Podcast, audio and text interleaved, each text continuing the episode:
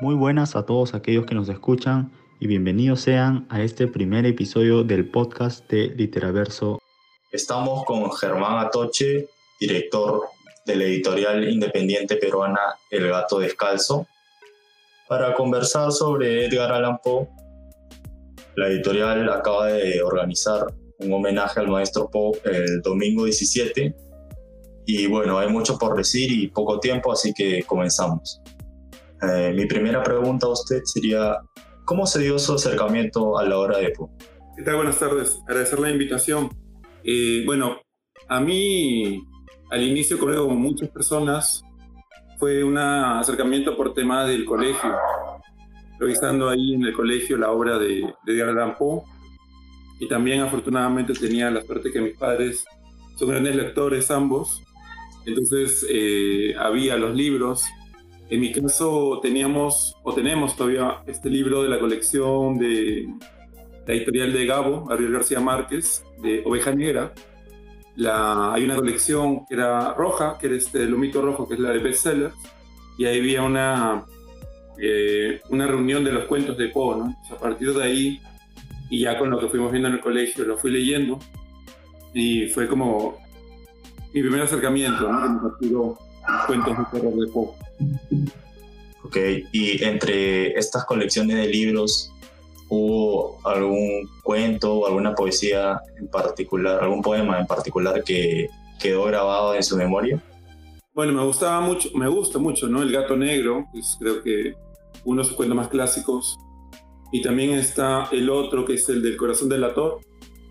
Estos son dos de los, de los clásicos. Luego también recordemos que Poe es iniciador del género de detectives, pues también esta trilogía, y en especial la primera de eh, Asesinatos en la Rue Morgue o Crímenes en la calle Morgue, depende de la traducción, me, me gustaba mucho ¿no? esta idea del, del, misterio de que habían matado a una madre y a su hija en, un, en una casa, ¿no? en un cuarto que estaba cerrado con llave, y la otra también que me, me, gustó mucho fue la de la caída de la casa Usher. Esa historia que es una historia un poco más... Tiene terror, pero también tiene algo de sobrenatural, ¿no? Las otras tienen un poco más de, de terror realista, digamos. Es, esas más o menos eran las que me... De chico me, me, me fascinaban, ¿no? Bastante. Sí, bueno, tengo, enten tengo entendido que eh, el autor empezó a escribir desde los 14 años. Eh, ¿Qué clase de obras realizó? Me parece que fueron poemas. Sí, en realidad recordemos que Poe, antes que narrador, se consideraba a sí mismo poeta. Y Poe veía que el primer género literario era la poesía y el segundo era la narrativa o la, ¿no? los cuentos. Esa era un poco la, la idea de Poe. Y él mismo cuando comienza a publicar los 14 eran poemas que luego algunos los destruyen, pero otros los reescriben. Entonces, cuando los textos que tenemos de él son eh, reestructuraciones o nuevas versiones de los poemas que escribió a los 14 años. ¿no? Es más, cuando él publica su primer libro, tenía cerca de 18 años, era joven todavía.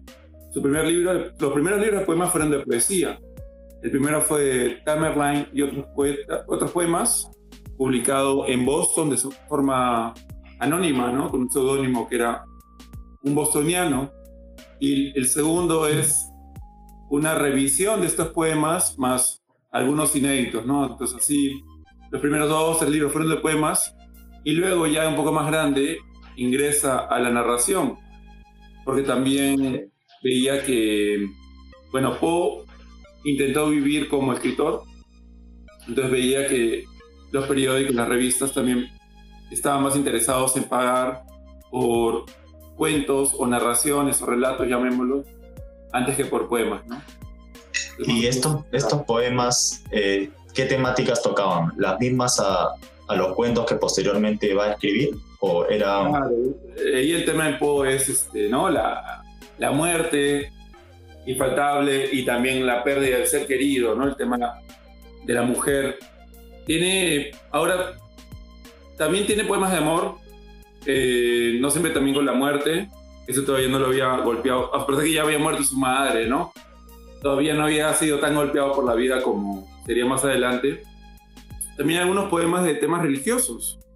Eh, se dice que Poe, bueno, Poe manejaba muchos idiomas, ¿no? Él era experto en francés, que era la lengua culta de la época, experto, experto también en italiano, también experto en idiomas clásicos, en latín, en griego.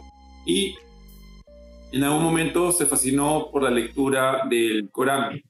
Entonces este, también fue influenciado por temas religiosos. Ok.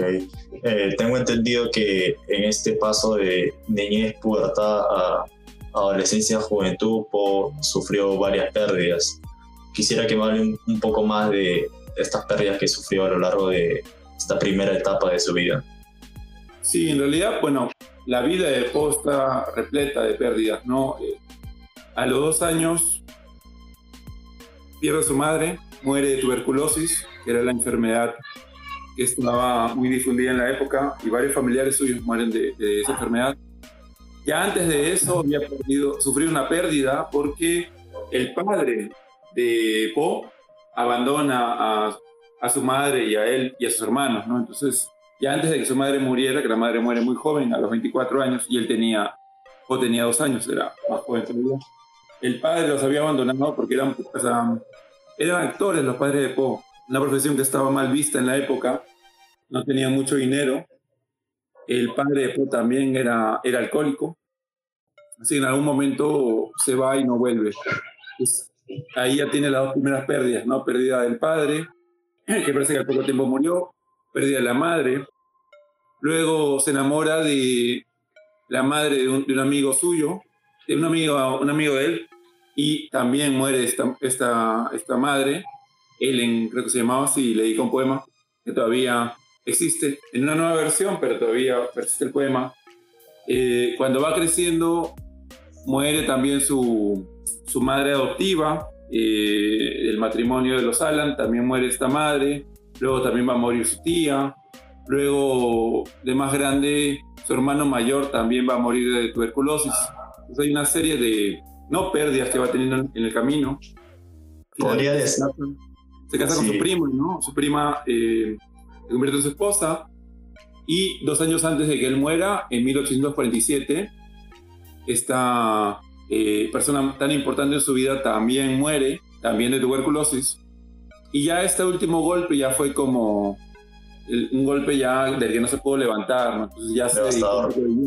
Sí, o sea, obviamente todo esto había tenido una vida muy complicada porque nunca se terminó de llevar bien con el padrastro, que ni siquiera lo, llegó a adoptar legalmente, eh, ni siquiera lo, tuvo en el, en el, testamento, o tuvo una vida complicada, ¿no? Eh, no solamente en el tema afectivo, también el tema económico. Entonces, fuera de los problemas que tenía y también el tema del alcoholismo y el tema de querer vivir como escritor, entonces tenía que ir viajando, viajó, estuvo en diferentes lugares de Estados Unidos, para, no, persiguiendo trabajo. Entonces todo eso creo que eh, lo golpeó. Igual no sabemos, ¿no? Si a lo mejor hubiera tenido una vida feliz, no habría escrito los libros o los textos escritos, no estaríamos hasta el día de hoy recordándolo o no, sintiéndonos admirados por su trabajo, ¿no? Claro, de alguna manera podría decirse que eh, estas pérdidas influyen en su obra, pero también son, o sea, también la escritura es como una suerte de, desahogo a raíz de, de, todos los problemas por lo que estaba pasando. ¿Se podría entender de esta manera? Bueno, yo creo que estaba inherente a él, ¿no? en esos intereses de conocer, era enamorado de la literatura, ¿no? También le encantaba, tenía un telescopio, le encantaba ver las estrellas. Entonces creo que era como el paso lógico, ¿no? O sea, le gustaba leer y es más, cuando venía em, su padre adoptivo, o padrastro, digamos, el señor Alan, era un comerciante que no tenía relación entre, traía mercancías del Reino Unido, de Londres, América. Recordemos que en algún momento Estados Unidos fue colonia, ¿no? El Reino Unido. Y cuando venían estos barcos con la mercancía que, traía para el señor Alan, los marinos solían traer también revistas. Entonces, me imagino que no, para como que pasar el tiempo, ¿no? No era como ahora que es más fácil viajar y qué sé yo. Entonces, entonces eh, llegaban esas revistas, se llamaban estos marinos, y Edgar buscaba, ¿no? Estas historias para poder leer y leyó ahí a autores ingleses, franceses y otras nacionalidades, ¿no? Y también otra influencia de Poe, fuera de todo el tema eh, que, que, sufrió en su vida, ¿no? Cuando era pequeño y fue acogido por los Alan, ellos tenían una servidumbre negra, era la costumbre de la época, ¿no? Y se dice que esta servidumbre le comenzó a contar las primeras historias de terror influenciadas en la, en la religión y en la creencia y en el folclore, ¿no? Eh, lo más seguro habría sido el folclore haitiano, ¿no? Entonces por del, del vudú y de los zombies, y fueron parte de las primeras pesadillas que luego ya habría porcaría, ¿no? Entonces, sí, la parte de la vida lo afectó, también otras partes, por ejemplo, em, los padres después eran actores y en algún momento el teatro donde actuó eh, la madre de Poe se quema y eh, como que hay un incendio y muere, no, eh, no muere ahí la, la mamá de Poe, mueren otras personas que deben ser relacionadas al teatro y también gente que había ido a ver la función. Y entonces lo que hacen es reconstruir y encima de ese teatro construyen una iglesia y también entierran a las personas que fallecieron.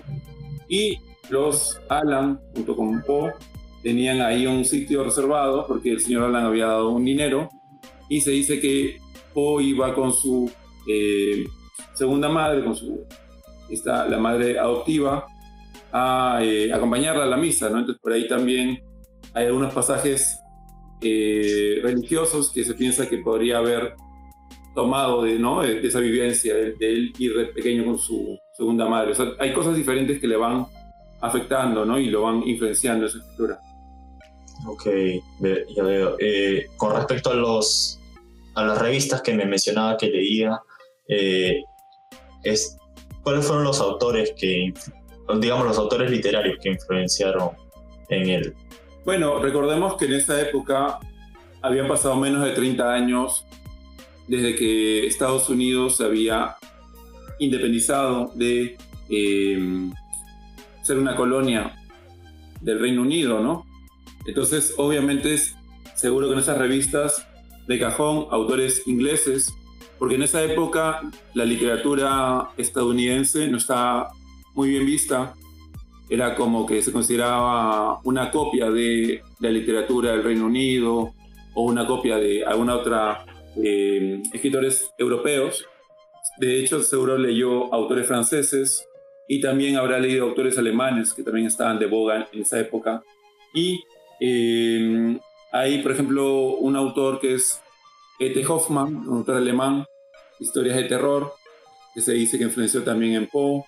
Y en algún momento también ese es el, un poco el mérito de Poe, ¿no? Que en ese momento que estaba tan mal vista la literatura estadounidense, porque como digo, había pasado tan poco tiempo de, su independencia como país, entonces todavía estaban buscando su eh, identidad y todo se veía como una copia o como que eran, eh, ellos mismos se consideraban como menos que, ¿no? El, el modelo que era el Reino Unido, o se atrevió a presentar su voz, ¿no? Y a querer vivir como, como escritor, ¿no? Y de hecho Poe, como manejaba tantos idiomas, porque era muy fluido en ellos, y cuando va a la universidad, que también ahí se le frustra porque el, el padrastro no lo, no lo apoya, ¿no? Porque fue a la universidad y para todo le pedían dinero, ¿no? Entonces llevó un, un par de cursos, ni siquiera pudo llevar la carrera completa y luego tuvo que salir.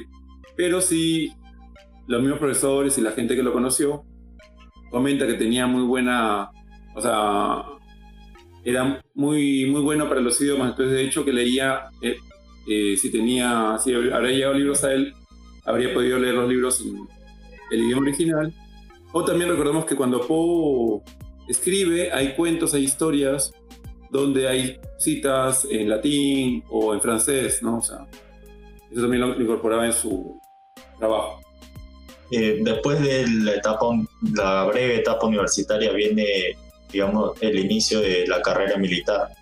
Eh, ¿Qué tan importante fue, digamos, para su desarrollo como escritor el enrolarse en, el ejército americano, en las tropas americanas?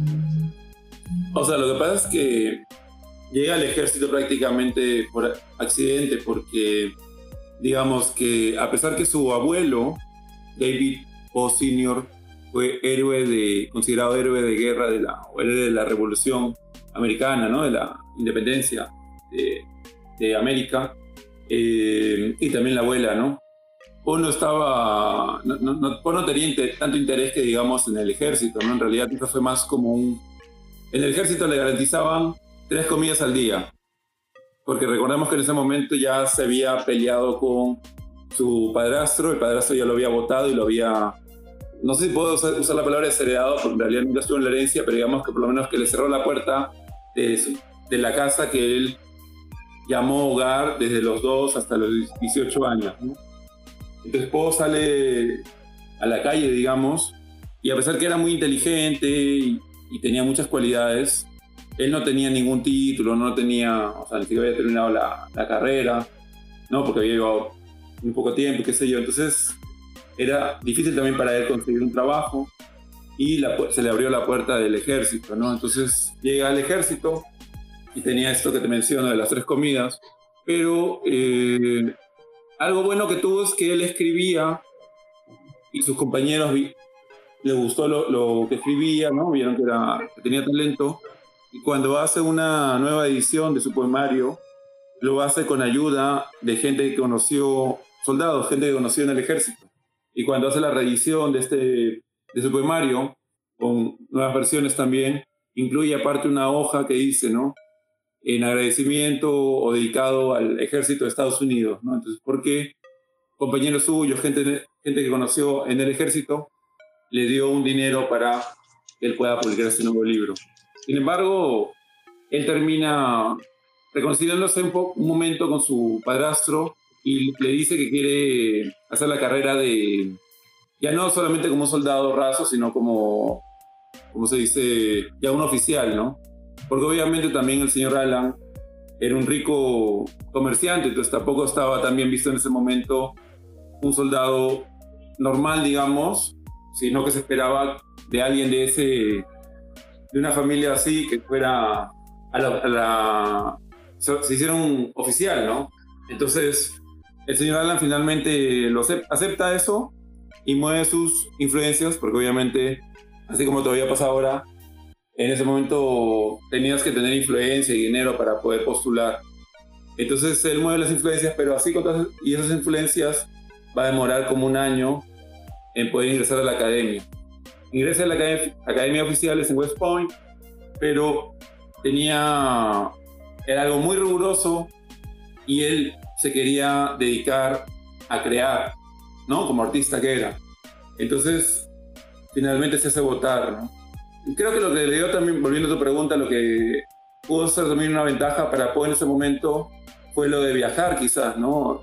Con el tema de tener la, en ese momento los gastos asegurados, ¿no? O sea, obviamente no eran viajes de, de vacaciones porque era todo el tema muy riguroso del ejército, pero pudo conocer diferentes lugares y eh, estuvo por diferentes partes de Estados Unidos. Sin embargo, como digo, creo que fue algo más accidental, ¿no? Él en realidad tenía otra cosa en, la, en su espíritu, en su, en su mente, en su cabeza. Eh, y el, el, hecho de que estaba próximo a, digamos, subir de rango en, en el ejército, le traía consigo menos tiempo para poder crear, o sea, eso fue lo que lo motivó a salir de la institución es, que casualmente él ya había hecho dos años como soldado, pero cuando llegó a la Academia de West Point no le consideraron eso, ¿no? Como que le hicieron eh, comienza de cero. Y eso a él le frustró mucho, ¿no? No estuvo, no le gustó, no estuvo de acuerdo. Entonces como que dijo, yo ya hice dos años de esto, no quiero insertar todo de nuevo, ¿no?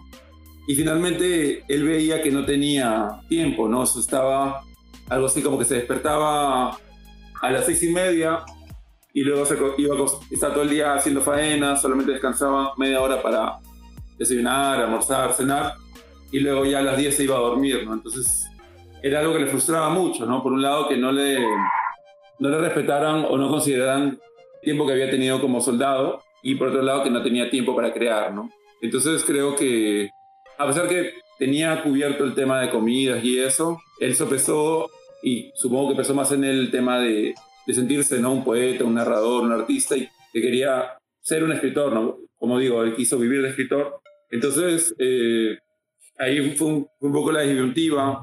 El, padre, el padrastro tampoco no lo, no lo ayudaba, ¿no? No, no le iba a ayudar tampoco mucho, porque el padrastro siempre quiso que él fuera más un comerciante, o sea, fuera como él, ¿no? Un mismo comerciante, alguien más dedicado a los negocios. Y entonces ahí, ahí fue donde dijo, no, eso no es para mí, quiso votar. Luego también el padrastro ya lo, lo, termina, ya, ya ni le respondía las cartas, ya no, no quiere saber nada. Tanto es así que cuando muere eh, cuando muere la, la, madre adoptiva, ¿no? Es como que también se terminan peleando y cuando muere el mismo señor Alan no le deja nada en herencia, ¿no? Porque ese señor Alan ya tenía dos hijos fuera del matrimonio, eh, entonces tampoco supongo que, querría dividir tanto su herencia y en especial habrá considerado supongo que Edgar no era su hijo natural y que tampoco era eh, no, no, era lo que él quería, ¿no? En el sentido de que él quería, como digo, que fuera alguien más dedicado a, a, temas económicos, alguien más, no tanto un soñador como, como era él, ¿no? Y no tanto un artista. Ya veo. Eh, bueno, luego sale de la institución y asume una serie de diversos trabajos, eh, entre ellos el periodismo. ¿En qué momento él inicia su adicción por la bebida? ¿Es en medio de estos años después de que sale del ejército o, es antes de ir? No, es antes en realidad. Esto, ¿sabes dónde pasó? Que es una cosa graciosa entre comillas o curiosa. Pasó cuando fue a la universidad. En esa universidad, que en teoría era lo non plus ultra de Estados Unidos, decían que era como la de la Oxford de, de América, de, Estados Unidos. Pero ¿qué pasaba? Que en esa universidad iban los hijos de las familias ricas. Pero en realidad ahí eh, o sea, sí tenían dinero, pero no tenían mucha educación. En el sentido que solo que era gente que se dedicaba a pelear, se dedicaban a, a apostar, a tomar. Entonces ahí es donde Edgar tiene los primeros contactos con el alcohol. Y hay una teoría también, ¿no? Porque el problema es que como este señor Alan, el señor Alan lo, lo manda a la universidad, pero un poco como le pone un poco de cabe. ¿Por qué? Porque en la universidad todo te lo cobraban, ¿no? O sea, el cuarto te lo alquilaban, la, la comida también obviamente había que pagar, la ropa, eh, los libros. Entonces, el señor Alan lo mandó con 115 dólares, que para una universidad de ese tipo, ¿no? Que era para familia rica, y obviamente cobraban precio de rico, no, no, iba, no, no iba a alcanzar. Y algunos piensan que hasta podría ser algo más maquiavélico, el señor Alan hubiera mandado a, a, Edgar con poco dinero, sabiendo que eso le iba a perjudicar, ¿no? Porque en realidad, recordemos que para esa época el señor Alan ya era rico, o sea, ya era más rico de lo que era en su momento. Tuvo hasta una herencia de un, de un tío escocés que... Entonces era un señor que obviamente podía permitirse mandar a su hijo o hijastro a la universidad sin que eso le hiciera ningún problema. Pero eh, no lo hizo y le mandó creo que con 115 dólares y es más, nos quedan las cartas, o algunas de esas cartas que, eh, se, que se enviaron Po y el señor Alan.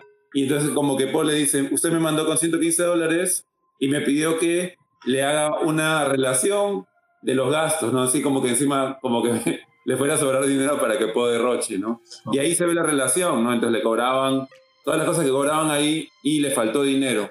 Y se dice que se, dedicó a apostar para intentar mantenerse en la, eh, en la universidad y pagar, porque finalmente todo te lo cobraban o todo decían, bueno, obviamente este es el hijo del señor Alan, el señor Alan tiene dinero y ya nos va a pagar, ¿no? Pero entonces aquí comenzó a ir a reuniones con otra gente joven y ahí había apuestas y también había alcohol, entonces ahí fue el inicio, ¿no? De, de los problemas. Y finalmente cuando Po se va de la universidad, por tema de deudas y va a la, vuelve a la casa, en la casa como que otra vez la atención con el señor Alan, y su madre adoptiva, que lo quería mucho y lo mimaba, y también la tía, lo querían ayudar, pero a pesar que el, el matrimonio del señor Alan con, esposa lo, lo había beneficiado a él, porque, porque la familia también de la, de la madre adoptiva de Poe tenía algo de dinero. Sin embargo, por las costumbres de la época, todo ese dinero y todos los bienes los administraba el hombre de la casa, ¿no? Entonces el marido. Y se piensa que por ahí quizás la madre o la madre, la madrastra habrá conseguido algo de dinero escondidas y le ayudó y ahí Post tiene que huir y huye eh, de forma... Eh, no, se va sin decir nada porque estaba que lo perseguía la, la gente que le, a, la que le debía, ¿no? Los acreedores. Y ya aquí es que termina llegando el ejército y, y se, se, enrola con un nombre falso y fingiendo también la edad, porque todavía era joven, todavía tenía 18 años, ¿no? Y, pero en ese momento todavía tenía, tenías que ser, creo que tenías que tener 21 o poco más para, o más de 18 por lo menos para, adoptar, para enrolarte, ¿no? Entonces, ahí es más o menos cuando comienza el problema con, la adicción de Poe.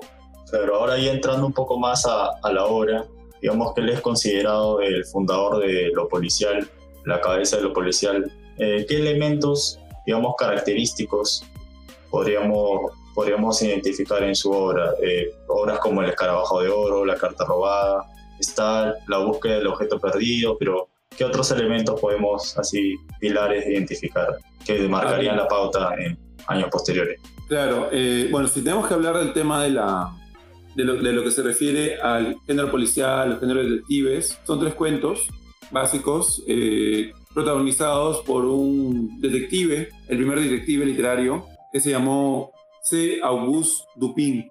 Este C. Auguste Dupin era francés, era un detective que utilizaba la mente, era muy racional, no trabajaba, no era parte de la policía, pero era más racional, más inteligente que la misma policía. Y eso vamos a ver que son rasgos que con el paso del tiempo van a influenciar también. Por ejemplo, lo que he mencionado ahorita no nos recuerda a Sherlock Holmes, que es quizás el famoso, uno de los detectives más famosos del género, o no nos recuerda a Hercule Poirot de Agatha Christie, también otro detective un poco más eh, reciente, ¿no? O sea, Poe funda la piedra.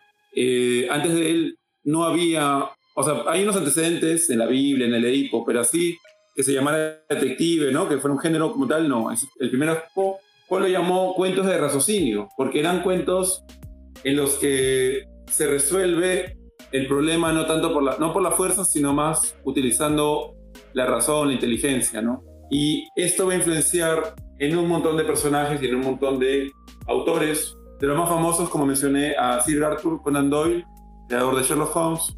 También tenemos ahí a Agatha Christie, creadora de El Curso de de la señora Marple y muchas otras historias más.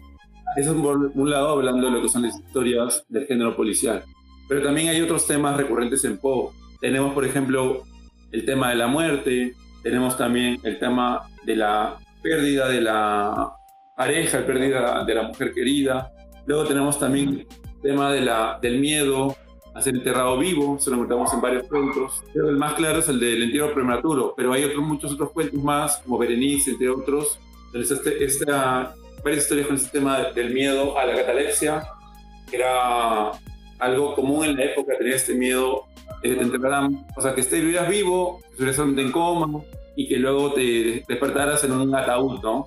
Y ese miedo era, estaba tan presente en la época, en algún momento se inventó eh, un aparato que era un ataúd en el que tenía, se le ataba a la muñeca del, del muerto, de la persona fallecida, una cadena alrededor de la muñeca y esa cadena o esa soga, esa, esa cuerda, llegaba a una campana y ponía a una persona toda una noche a velar ahí al costado del, de la cripta, ¿no? Estando atento a que en caso se despertara, o sea, que el muerto, como, como dice este, no estaba muerto, sino estaba como, como si estaba dormido, ¿no? Eh, si la persona se despertaba, tenía que hacer sonar la, campanilla y esto iba a hacer que lo sacaran del, ataúd, ¿no?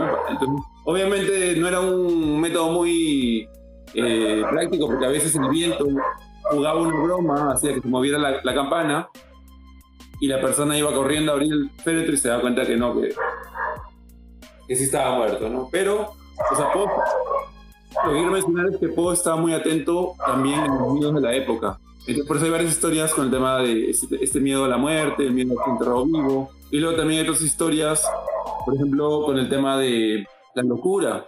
También hay varias historias protagonizadas por historias de locos, ¿no? otro tema vigente en, las historias de, de Poe, la locura, la muerte, el terror.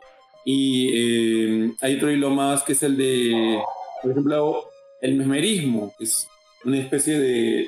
Es algo así como un tipo de hipnotismo, pero más ligado a la alquimia. Y eso también era un tema que estaba vigente en la época, ¿no? Eh, luego tenemos también las historias de Poe que publicó para los periódicos. Pero Poe lo que hacía es que publicaba historias y a veces no decía que eran ficción, solamente las publicaba como Fran. En esa línea de historias de Poe para los periódicos tenemos, por ejemplo, historias que contó. Hay una historia que cuenta de una persona que dice que llegó a la luna. Entonces te cuenta todo lo que pasó en la luna, porque Poe no solamente fue el padre del cuento, también fue el padre de género detectives, pero y también fue un gran representante de historias de terror.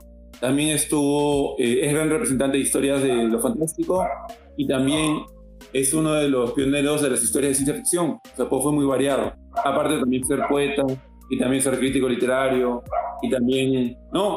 Tuvo novelas, o sea, estuvo en diferentes géneros y fue pionero de varios.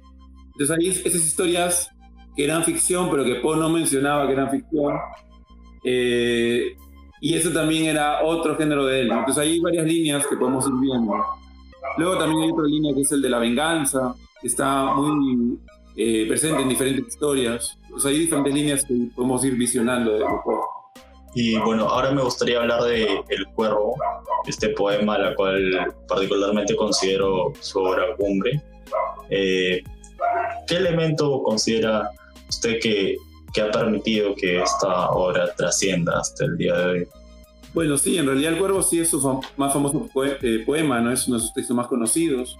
Eh, interesante es que también este, este poema lo hizo famoso en vida. Fue famoso con este poema y también él ganó un premio literario con una historia, por ejemplo, como la de Mensaje eh, allá de una botella. Con respecto al poema El Cuervo, lo interesante es la fuerza, creo, ¿no? Esta idea del, del, escritor o en el protagonista que está llorando a su amada, otro tema recurrente en Poe, ¿no? La pérdida del, del, ser querido. Y este cuervo que, un cuervo un poco surrealista, ¿no? Que habla y como que dice, ¿no? Que está la muerte presente y que no se puede escapar, ¿no? Que también es otro tema presente en, en Poe y lo vamos a ver también en, por ejemplo, otra historia clásica de él que es la de la, eh, la máscara ¿cómo se llama? La máscara de la, muerte, la máscara de la muerte roja, creo que es el, título del cuento, sí. Ahí también vemos el tema de la muerte y la imposibilidad de, de escapar, ¿no? Entonces, eh, este poema de Poe del Cuervo lo hace famoso en vida. Cuando se publica, se aumenta el tiraje de la, del medio donde, se lo ha publicado.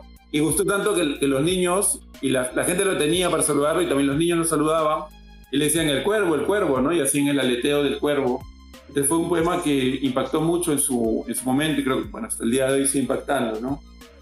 Tiene esa fuerza que eh, lo ha hecho ser uno de los más importantes textos de, del maestro de Bob. Eh, bueno, ahora otra pregunta relacionada también a su obra es si es que hay alguna influencia tanto de, de Richmond como de Boston en su obra. Sí, de hecho que Poe tiene influencia de diferentes lugares. Bueno, en Boston nació, pero luego se va con la, su madre Elisa y con sus hijos, porque recordemos que, como mencioné al inicio, ¿no? Era, sus padres eran actores, entonces en esa época lo que se estilaba era que los actores eran como el circo, ¿no? Que iban viajando y se quedaban un mes o dos en un lugar y luego viajaban a otro para ir consiguiendo público. Así que va a ser más Richmond inicialmente donde tenga sus años formativos, ¿no? Porque se va, a los dos años está en Richmond, muere la madre, es adoptado, es acogido por los Alan y se va, a quedar ahí, se va a quedar ahí en Richmond hasta los cerca de 18 años, o sea, son más de 15 años y sobre todo los años formativos, ¿no? En niñez y adolescencia. Obviamente, algo importante es que en este periodo eh, hay cinco años en el que Edgar pasa con los señores Alan en Inglaterra y ahí eh, también ese va a ser un, un periodo importante para él de formación ¿no? educativa y de que era niño, ¿no? Entonces, esos son dos de los pilares para mí de su formación, ¿no? Tanto eh, Richmond y tanto Inglaterra. Luego también Poe va a vivir por diferentes lugares, ¿no? Va a volver a Boston, va a pasar por Baltimore, donde finalmente también va a morir. También va a estar en Nueva York, donde va a tener también influencia. Pero sobre todo, creo, en su momento fue eh, Richmond y también Inglaterra. Con Boston, que era su ciudad natal, tenía una relación un poco complicada. En algún momento él también, como no se llevaba tan bien con los poetas de Boston, y los llamaba hasta los Frog Pondians, que era algo así como los, eh, las ranas de estanque. Porque en, eh, en Boston, ¿no?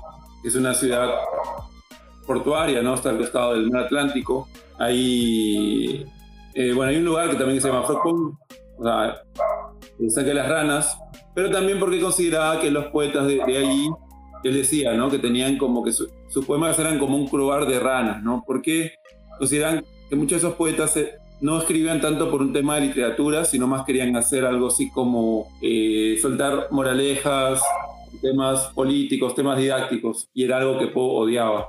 Así que sí, pues tuvo una eh, relación complicada con su ciudad natal, con Boston, y los mismos escritores de la ciudad, muchos de ellos, todos, lo odiaban, ¿no? Porque obviamente era muy crítico y no, si veía algo que no le gustaba, no lo perdonaba y lo decía. Considera que eh, bueno, para, para los 40 años, que es la edad en la que fallece, que tuvo una obra bastante extensa. Bueno, tristemente sí, pues Poe fallece joven. Eh, el tema con Poe es que como él se dedicó o intentó tener una vida como escritor, él se dedica también luego a ser escritor o periodista. A veces no tanto por el tema del sueldo, porque es un sueldo bajo, pero la idea de poder estar en un medio, en una revista, en, un periódico, una publicación, es que le daba acceso a poder publicar sus textos, ¿no? Entonces, Poe era un apasionado de la literatura, pero también estaba el tema de querer vender su obra, ¿no? Porque él vendía sus cuentos y le pagaban, no mucho quizás, pero igual algo recibía. Entonces por eso Poe estuvo escribiendo bastante, sobre todo cuando se dedicó ya a escribir los cuentos, que como digo en ese momento eran mejor pagados eh, comercialmente. Obviamente si hubiera 40 años es una edad joven, ¿no? Podría haber vivido, si no hubiera tenido este, esta muerte misteriosa, podría haber vivido 20, 30, 40 años más, quién sabe, ¿no? Afortunadamente, como se dedicó al cuento, no dedicó más texto, ¿no? Porque quizás se hubiera dedicado a la novela, él tiene una novela que es, eh, eso no se sabe mucho, pero sí tiene una, publicó una novela, la que tiene, pero digamos que se hubiera dedicado a un género como la novela, habríamos quizá tendríamos menos textos de él, ¿no? Pero supongo que por eso mismo no, no lo hizo, ¿no? Porque eh, necesitaba vivir, publicar y cobrar, ¿no? para vivir de eso. Eh, entonces, sí, a pesar que muere joven, ha dejado bastantes cuentos. He estado investigando un poco sobre el, misterio detrás de la causa de su fallecimiento y tengo entendido que hubo un intento de suicidio algunos meses antes y también de que hay una frase ¿no? que algo conocida que pronuncia en su lecho de muerte, que es que Dios se apiade de mi pobre alma. ¿Qué significado tienen estas palabras para usted? Bueno, recordemos que, como mencioné al inicio, Po eh, acompañaba a su madre adoptiva, su segunda madre, a la iglesia. Entonces, de hecho, esto lo... Iba solo con la madre, ¿no? La, el señor no iba, pero estaría ocupado en sus negocios. Pero, de hecho, que esto lo, lo influenció él, ¿no? Y ya supongo que viendo que iba a fallecer, volvió al, origen, ¿no? Al, a, lo, a, lo, que había vivido de niño, ¿no? Y hay también un miedo, siempre hay un miedo, ¿no? A lo desconocido, ¿no? No, sabemos qué va a pasar cuando uno muere, eh, no sabemos si hay una reencarnación, si hay más allá, si no hay nada. Entonces, eh, supongo que ya sabía él que estaba muy grave que iba a morir, ¿no? Entonces, habrá vuelto al, al origen, ¿no? A, a, recordar, imagino, ¿no? Obviamente esto no, nadie lo sabe, pero habrá vuelto a recordar cuando era pequeño y acompañaba a, la, a, su segunda madre en este palco a la, a la, iglesia, ¿no? Ahora me gustaría que cuente un poco sobre esta anécdota de, de la persona anónima que visitaba su tumba hasta hace algunos años. Sí, hay una, una tradición que duró más de 75 años, hasta el 2009, que era alguien que iba a brindar en el cumpleaños de Poe que acaba de pasar, ¿no? Ha sido justo el 19 de enero. Iba de madrugada, madrugada iba vestido de negro, con un sombrero y con la cara cubierta por una especie de pañuelo, antifaz, y llevaba una botella de coñac, tomaba una copa, brindaba por, a la salud de Poe en su, en su tumba, la segunda, ¿no? que es la, la más visitada, y luego dejaba junto a la botella, el resto ¿no? de, la, de la botella la dejaba, y dejaba también unas flores, unas rosas con una especie de eh, arreglo especial. Y fue por casi 80 años, ¿no? cerca de 8 décadas, visitaba la tumba. Ahora por eso también hay una teoría que fue de más de una persona. Y lo gracioso es que mucha gente intentó encontrar al, o sea, ir, no hacer vigilia, que se para encontrarlo, pero nunca lo, lo, pudieron hallar. Y hasta el 2009 siempre se encontraba este, este persona, este fantasma o este admirador de Poe dejando la, ¿no? Dejando la, esta copa con esta botella y estas flores. Ahora, en el 2009, no sabemos por qué, fue el último año que se hizo, pero como ya se había hecho una costumbre y era algo que la gente, ¿no? Estaba rodeado de misterio, pero también de cariño, ¿no? De ver que tanto tiempo se seguía rindiendo tributo a Poe. Desde hace unos años se ha retomado, ya no de forma anónima, ya estoy visto algo ya desde el mismo, eh, del mismo gobierno, mismo personas que estaban en la alcaldía o no, qué sé yo, ya lo designaron a alguien que ahora sí va, entonces sigue yendo, ¿no? Quizá ha perdido un poquito la magia, pero, porque ya no es algo anónimo, pero esto es para demostrar que todavía sigue vigente el cariño de Po, ¿no? Y luego también, no solamente hay ese homenaje, luego también hay, eh, hay dos casas museo, hay también otros sitios dedicados a Po, hay estatuas, hay eh, bustos, hay parques, ¿no? Hay un, hay un equipo de fútbol americano, es de los Ravens, en Baltimore, donde él pasó algunos años y también termina muriendo, ¿no? Entonces hay una serie de homenajes que continúan eh, demostrándonos, ¿no? Que el, maestro Poe sigue vivo. ¿Considera que Norteamérica le ha dado el reconocimiento que se merece? Bueno, ha demorado en homenajear a Poe Estados Unidos. Ah, inicialmente no, está un poco enterrado porque también recordemos que Poe tenía una mala eh, fama. Hay una anécdota también en esto, ¿no? De cuando él muere, había un editor que lo estaba peleado con él, tenía una serie de rencillas y se hizo de los derechos de publicación de Poe y escribió una, una biografía escribió de, de Poe en el que se dedicó a difamar a Poe. Entonces, como y tristemente esa biografía se hizo famosa y se, hubo varias reediciones, se, se distribuyó por diferentes personas, eh, llegó a mucha gente y se dedicaba a, hablar pestes de Poe. Entonces creo que esa fama también negativa perduró en el tiempo y por ejemplo cuando hubo en Richmond se mandó a hacer una escultura de Poe de cuerpo entera que sale Poe sentado y pasó bastante tiempo hasta que la, la, colocaron, como que al inicio no sabían dónde colocarla o se le querían colocar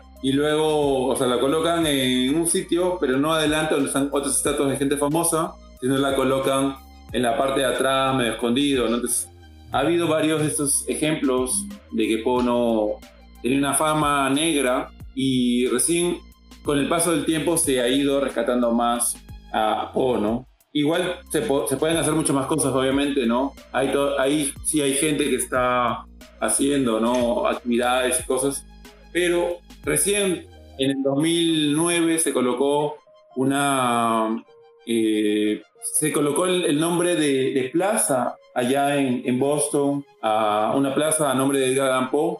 Antes de esto, en Boston había ese lugar que todavía no era la plaza Edgar Poe, era, se colocó una, plaza, una placa porque cerca allí estuvo la donde vivió Poe de chico, pero por ejemplo hay una serie de lugares donde vivió, trabajó, ya no existen, se han destruido y, o sea, no hubo esa idea en su momento de preservarlo porque Poe, que es una persona importante para el arte, para la literatura a nivel mundial, estuvo relacionado, ¿no? En ese momento como que no, todavía no, no había esa idea del, rescate histórico, ¿no? Y lo mencionaba para que veas, por ejemplo, en Boston, recién en el 2009, se colocó el nombre de Plaza, o sea, Edgar Allan Poe Square, que sería algo así como Plaza de Allan Poe, a este lugar que desde el 89 tenían el, eh, la placa y recién hace un par de años se colocó el nombre de Allan Poe en, 2009 y recién en 2014 se coloca una estatua de Poe en el lugar, ¿no? O sea,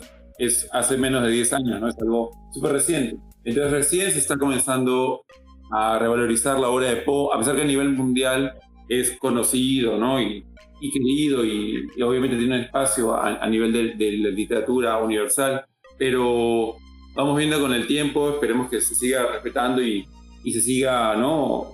Haciendo que su obra y, sobre todo él se, le siga rindiendo los homenajes que merece. Por ejemplo, estaba leyendo también que él, vivió en Baltimore y en el 2008 hasta el 2012 estuvo en amenaza esta casa museo de, cerrar porque no se quería seguir, o no se quería, no se podía seguir pagando la subvención del, eh, del gobierno, ¿no? Entonces, para que veas cómo este, tampoco era que haya tanto, ¿no? O sea, hay, hubo problemas, ¿no? Porque no sé si quizás hubiera, sido otro, otro autor, no se hubiera habido este, esta idea de, de ya no pagar, ¿no? Y, cerrar esta casa. Pero afortunadamente vemos que se siguen rindiendo homenajes y, esperamos que se siga, como que se siga reconciliando Estados Unidos con su autor, ¿no? Autor bandera. Y bueno, ahora aterrizando en Perú, ¿por qué realizar encuentros anuales para celebrar su obra? Bueno, Poe es el padre del cuento, ¿no? Es, eh, es el padre también de, de, lo macabro, maestro de sus cuentos de terror, ¿no? Son grandes ejemplos de la literatura universal. Y Poe también tuvo esta idea, ¿no? De que se podía vivir como escritor, que es algo para alguien como nosotros que somos amantes de la literatura, eh, dirigimos una editorial en un país en el que siempre, o muchas veces se dice que no se lee, ¿no? Que, aquí nadie lee, que, la cultura es eh, algo que no importa, que es algo, es algo olvidado, ¿no?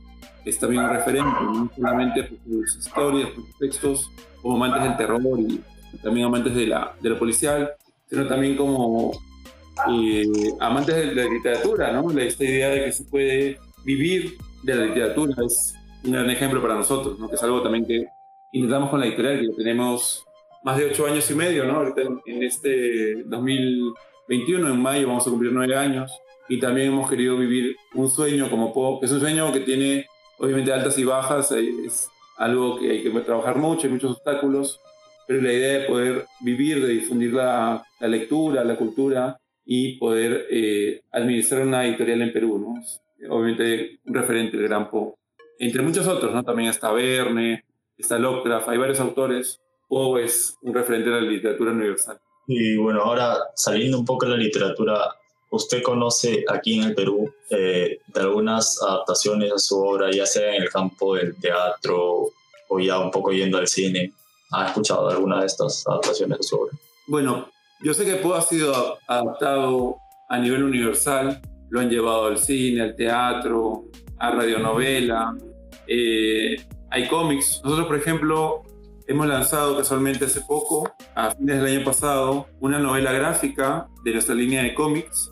Es una, eh, la biografía, la vida y la obra de Poe en versión cómic, a cargo de Aida Noriega, se llama Caos Iluminado. Caos Iluminado, novela gráfica sobre Edgar Allan Poe. Es un libro de 112 páginas con un trabajo de más de dos años que ha realizado Aida Noriega, que es filósofa e historietista, donde revisa diferentes aspectos y momentos de la vida de Poe. Luego en la línea de la editorial también, antes de eso, en 2018, hemos publicado una, una antología ilustrada del terror, que son historias de terror clásicas adaptadas a historieta de Poe, de Lovecraft, de Mary Shelley, la creadora de Frankenstein, de Ricardo Palma, el gran autor peruano, entre muchos otros, que han sido adoptados a historieta a cargo de un grupo peruano en una publicación de la editorial. Y luego también hemos publicado otro libro más, que es el de Salto de Rana.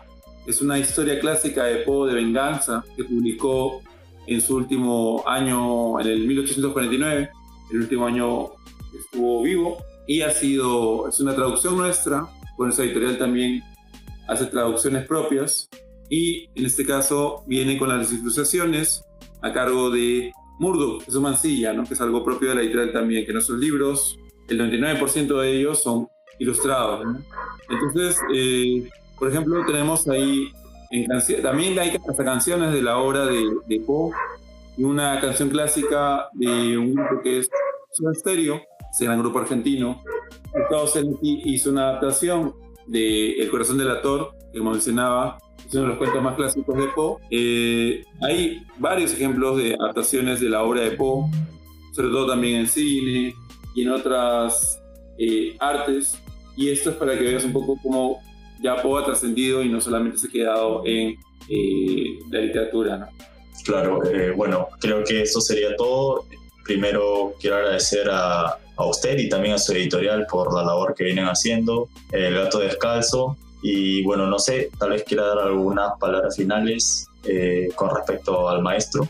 Sí, muchas gracias a ti por la invitación. Bueno, eh, obviamente acabamos de cumplir los 212 años del maestro Poe y la mejor forma de celebrarlo creo que es leerlo, ¿no? O sea, hay varias historias y como digo también, luego ya dado el salto, también se pueden ver las películas y, y las obras de teatro y qué sé yo. Entonces, invitar a quien no lo conozca o quiera conocerlo más, a que pueda leerlo, ¿no? También invitarlos a que puedan visitarnos en nuestras eh, redes. Nuestra editorial El Gato Descalzo está en, en nuestra fanpage como El Gato Descalzo en Facebook, en Instagram como El Gato Descalzo Perú y también tenemos una página web, es elgatodescalzo.com. En este caso, la editorial tiene, como menciono, ha publicado diferentes libros de traducciones y también adaptaciones de la obra de Poe pero también tenemos una línea de terror y de ciencia ficción y lo fantástico que se llama La colección imposible. Y uno de los referentes obviamente es el maestro Poe. Y tenemos libros variados eh, que invitamos a que puedan conocer y también puedan disfrutar y leer. Así que eh, agradezco la invitación y les envío un fuerte abrazo. Esto ha sido el primer episodio de Literaverso. Espero que les haya agradado la charla que hemos tenido hoy y los invito a seguirnos en nuestras redes de Instagram, estamos como arroba literaverso y en SoundCloud como literaverso, donde pueden escuchar el primer audiolibro referente al cuento de Poe. Muchas gracias y hasta la próxima.